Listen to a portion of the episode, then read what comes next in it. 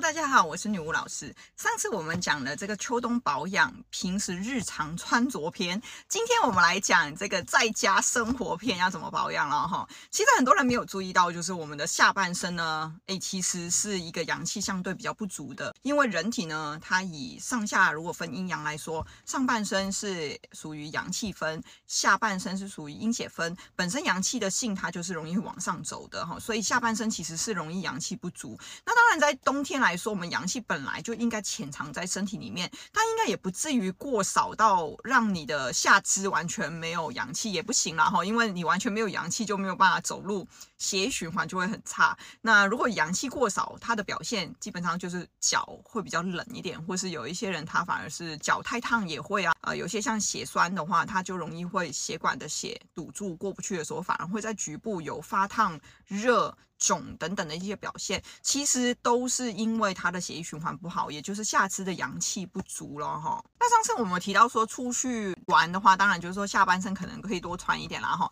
但是在家呢，也要特别注意，因为冬天我们说过。减少出去活动的时间，所以宅在家的时间会变多，那就要更特别注意在家里面的一些保养的方法了哈。那我自己个人呢，其实一定会在下半身的部分一定会做两件事情哈，一个就是穿袜子，一个就是呃这个穿拖鞋哈。我们的阳气哈，应该是说阳气因为它的本性都往上，阴气会在下面，所以其实呢，在这个地板往上。大概呃，我记得内经好像是说大概六寸，但不是现在的寸了哈。它有一个范围哈，这个范围呢，基本上阴气是比较兴盛的一个呃范围，所以其实越接近地板，它的阴气是越重的。所以最好的方法是让你的脚哈。还有你的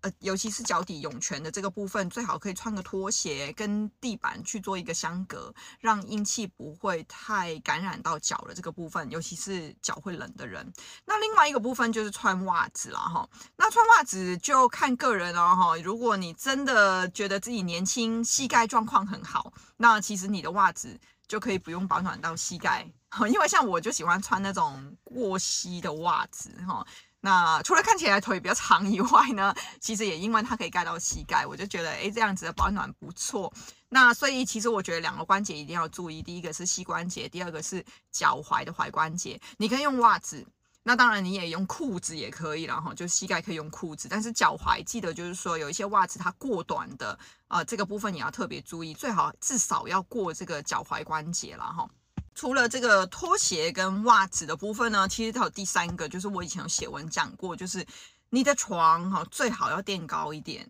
啊，因为我们刚刚说了，你越接近地板呢，那个阴气是越重的，而且我们睡觉的时间很长哦，至少也八个小时吧，对不对？冬天搞不好年轻一点的哦，很好睡，没有压力的，至少至少睡十个小时。